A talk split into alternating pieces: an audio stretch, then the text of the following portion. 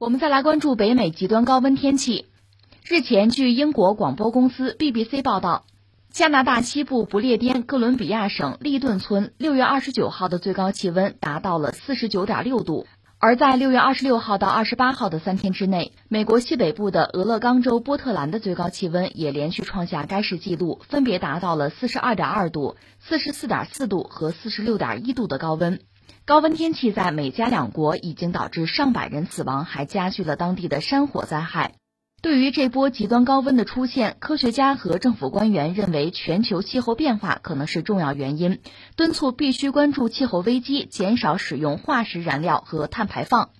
值得注意的是，就在极端天气发生之后，大家都在寻找原因和对策之时，美国媒体彭博社援引了一名气象专家的观点，发表了一篇文章，在标题上故意直接指向中国，标题为“热穹顶打破西北部高温记录，这源自中国的降雨”。但是事实上，在文章里却又提到了其他诸多因素。说起来，这高烧不退的新冠疫情，曾经让北美地区的民众感到非常担忧。那眼前来看的话，现在的天气才是真正的高烧。我也注意到，在美国的加利福尼亚州，据说山火已经导致了当地至少八千名居民被迫撤离。据说这场山火呢，它是因为闪电引发的。刚开始呢，是雷电击中了当地的一棵树，然后着火了，又在强风、还有高温、还有干旱的助推之下，不断的发展。值得注意的是，在火灾刚刚开始的时候，其实当地的消防官员是进行过扑救，而且在扑救之后呢，一度是离开了火灾现场。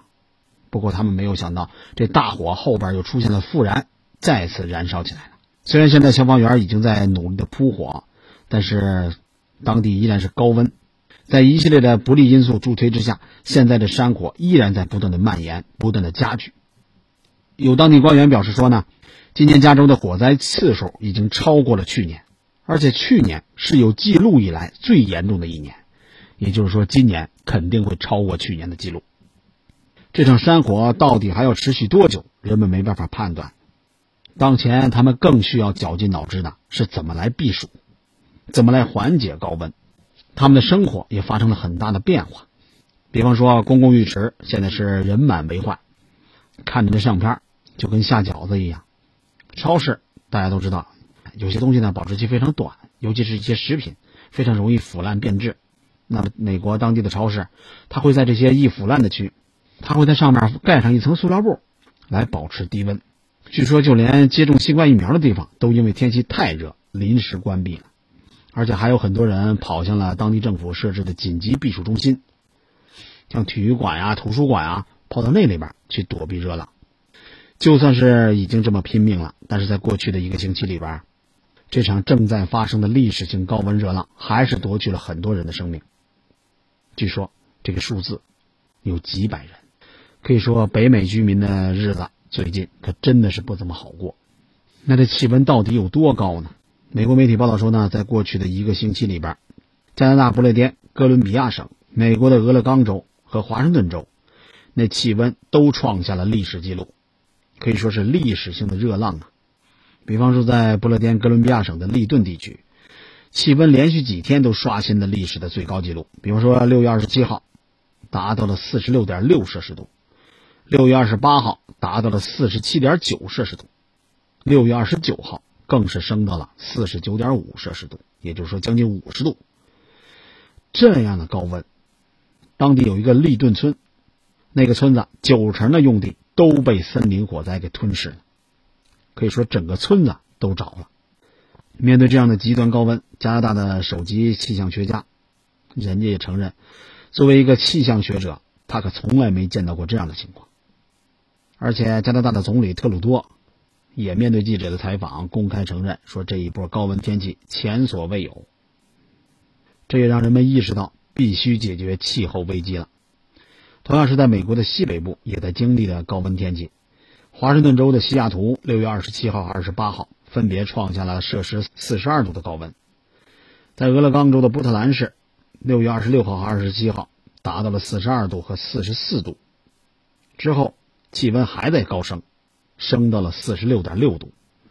不过，可怕的高温还远远没有结束。华盛顿州东部有一些内陆城市，还有俄勒冈州的最高气温，据说很可能会达到四十六点一度到四十八点九度，这都是摄氏度。而且爱达荷州还有蒙大拿州，这两天也会迎来创纪录的高温。据说美国东部的气温也在上升。在美国的东海岸，交通大动脉九十五号洲际公路，它的沿线那些主要城市，体感温度已经达到了三十七点八度。当然，更糟糕的是，在这些高温地区的上空还形成了一个所谓的热穹顶，什么意思呢？就好像一个罩子一样，它可以完完全全的盖住这些地方，让热空气就困在这里边，可以说热浪没办法消散。有专家就觉得呢，正是这热穹顶，它导致了这些地方连续的高温。美国的哥伦比亚广播公司，他在报道里边用到了一个词，叫什么呢？叫“千年一遇”，用这个词来形容目前的情况。也就是说，从某种程度上来说，这种现象它比一千年才发生一次的事情还要罕见。如果你在某个地方生活一千年，有可能只会经历一次这样的热穹顶。实际上，热穹顶它在气象学上大概是这么一个概念：天空当中有一个热高气压区域。它在这个区域呢停滞不动，就好像泵一样，不断的来排斥冷空气，吸收热空气，也就让气温越升越高。而且甭管是什么样的热流，它其实都是由高度放大之后的气流来引起的。这些极端的气流的扰动，是大气自然运动的一部分。但是伴随着波动性更强、弯曲度更大，还有缓慢移动的气流开始出现，它就会产生一种被称为阻塞的现象。这个时候呢，大气的气流的波浪会被拉长，以至于发生断裂、静止或者是旋转的情况。那这种情况下，太平洋西北部出现了一个欧米伽块。这欧米伽块是什么意思呢？其实它就是它外形看起来就好像希腊字母欧米伽，在它里边呢，热量不断的聚集，这就导致了高温不散。正是因为这样的高温天持续的高温天加拿大不列颠哥伦比亚省的首席法医官，他告诉记者说呢，从上周五到本周三，他们省不到一个星期的时间，就已经报告了至少四百八十多例突然和意外死亡的案例。这个数字要比平时五天内全加拿大的死亡人数还要多出几百个人。而且当地的警方也透露说呢，不列颠哥伦比亚省的死亡案例里边，有九十八例都是出现在温哥华市。三分之二的死者岁数都在七十岁以上。有媒体报道说呢，温哥华市自从六月二十五号以来，就已经有一百三十多个人突然死亡。当地政府说了，和太平洋西北部地区的很多房子一样，因为没有空调，当地的老百姓很容易受到高温天的影响。这样的情况也让当地的警方很挠头。有一位警官面对记者的时候也承认，说自个儿当了十五年的警官。在这么短的时间里边，从来没有遇到过这么多突然死亡的案子。那美国的华盛顿州也报告说呢，在他们的金县和斯诺霍米什县等等一些地方，已经有至少二十个人死于高温天气，而且这个数字很有可能还会上升。那持续飙升的气温还影响了美国的其他地区，比方说在亚利桑那州，气温一度超过了四十七点八摄氏度。而且当地几十人的死亡，也被怀疑跟极端的高温有关。这样的高温天也让数以千计的各地民众不断的在拨打急救电话，或者是到医院去就诊。那有医务人员呢，就把当下病人的涌入现象，跟去年新冠疫情大流行刚开始的时候联系在了一起。甚至有些医院的呼吸机，一些基础设备的使用都已经遇到了困难。这连续的高温，除了给民众的生命健康构成威胁。还给他们的生活带来了非常大的不便。据说，在高温之下，华盛顿州第二大城市波斯坎市有二十二万户居民不得不面对停电的情况。当然，我们也可以想象，气温这么高的天气，它电力用量当然会大大的飙升，供电系统那负荷可想而知。有媒体报道说呢，波斯坎市的最高气温达到了四十二点二摄氏度，那这也是这个地区有史以来的最高温度。当地的电力公司没办法，只能实施停电，因为电力系统经历了一个新的需求高峰，而且这高温呢，它造成供电压力，影响到了系统，他们也没办法，必须主动关闭一些客户的电源。在美国东部地区，就连纽约的市长也在自个儿的推特上督促当地的市民要节约用电，而且还专门下发了官方通知，就算是高温天大家也要少用电，不然的话，很可能就会面临被限电或者是断电的情况。那为了缓解高温对于民众的影响，俄勒冈州的一些城镇还放宽了对于游泳馆、电影院还有商场等等一些公共场所的疫情限制措施。那些地方都成了大家集中避暑的场所。不过，你刚刚想到好办法，又会遇到拦路虎。那对于想要前往这些场所来避暑的民众来说，他还有其他的障碍，因为高温，有些地方的路面坏了、变形了、弯曲了。我看照片，有的就跟地震一样，可以说出门都成了问题。还有一些暴露在室外的一些电缆、电线被高温给融化了。很多基础设施受损严重，另外呢，还有一些民众抢订酒店来吹空调，也导致当地的酒店还有宾馆那房间的价格一路飙升。还有一些人呢选择自费买空调，很多的电器商店都排起了长队。可就算你买了空调，没电又能怎么办呢？对于出现这场高温天气的原因，外界都有不同的观点。除了有专家认为是热穹顶产生的，还有人觉得是干旱，还有全球气候变化，这是主要原因。美国总统拜登日前就表示，说是气候变化导致了高温，而且很有可能会增加森林火灾的风险。白宫的国家气候顾问也赞同拜登的观点，他告诉记者，这种极端的天气很有可能会成为一种新常态。不过，也有气候专家人家说，这种情况可能比新常态还要糟糕。只要人类继续使用化石燃料，还有碳排放，导致全球变暖，未来还会有越来越多的极端高温、极端的干旱、森林大火，还有洪水发生。而且，北极的急剧变暖，在一定程度上，它破坏了气候的稳定。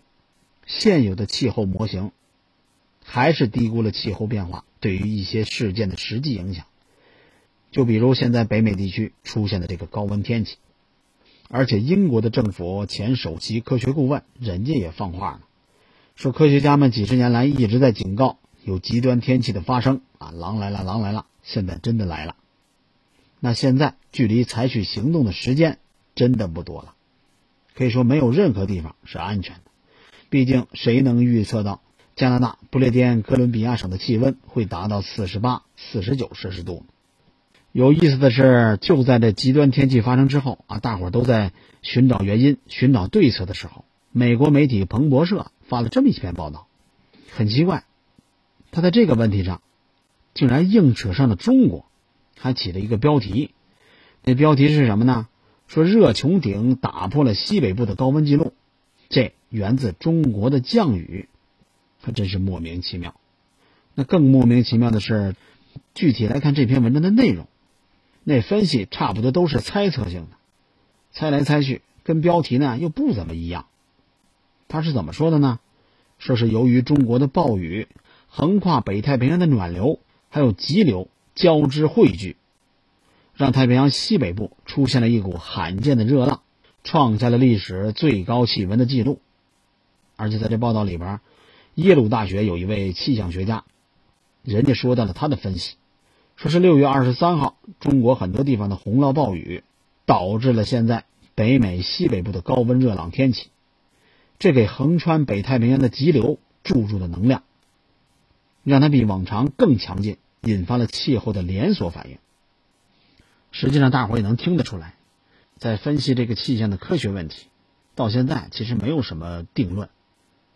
而且，人家专家在分析的时候，虽然提到了中国，但是还有很多因素存在。但是这个彭博社倒是很会标题党，不提其他的因素，只谈中国。他到底想说明什么呢？明眼的人看看内容就知道。不过吧，咱们千万不要被他的一篇报道给干扰了。真正需要警惕的是北美地区的高温天给我们带来的哪些启示？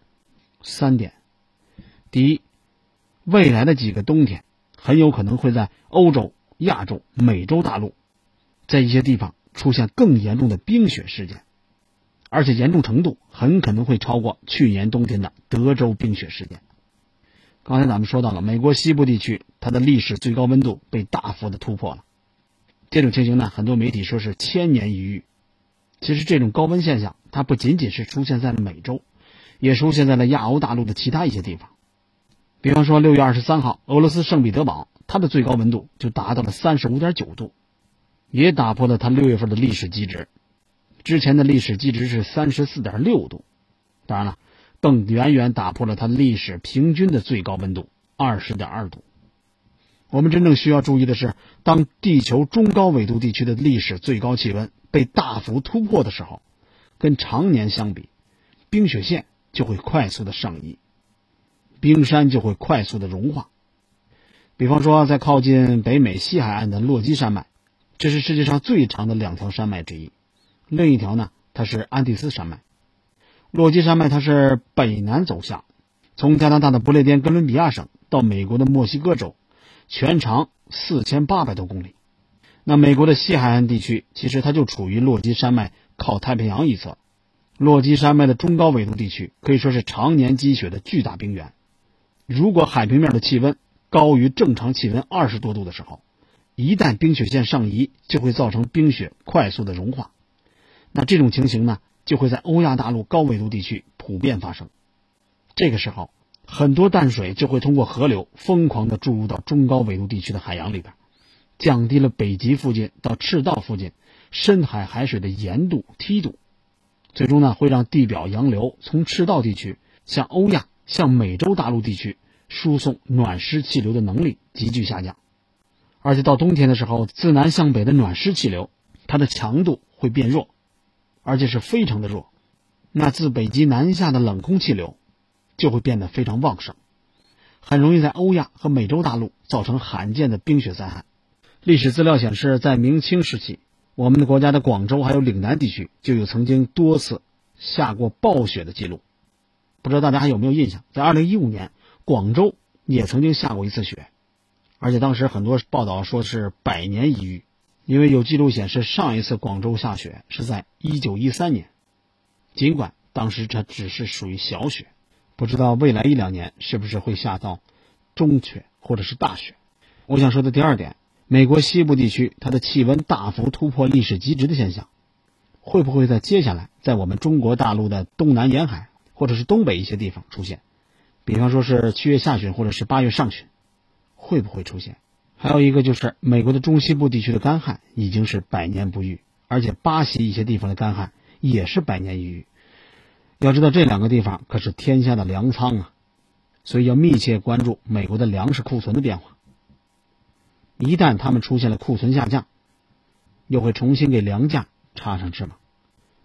第三，你要知道北美的西海岸已经连续两年遭遇了高温还有干旱天气，去年就引发了很多场山火。有的甚至是几十年一遇的山火，今年的高温干旱要比去年要严重的多。有专家预测，很有可能跟地壳内部的能量释放有关系。我也注意到有专家提醒，说是在环太平洋地震带，好多地方在本世纪都已经出现过强震，比方说智利、印尼还有日本等等。那目前呢，只剩下北美的西海岸还有远东地区，好像还没发生过什么地震。那根据地震的理论，要警惕一下。尤其要警惕北美的西海岸在未来一两年出现强震的可能。也就是说什么呢？只有对未来有充分的预期的时候，我们才能坦然的对待生活。尤其是在气候发生巨大变化的时候，更是如此。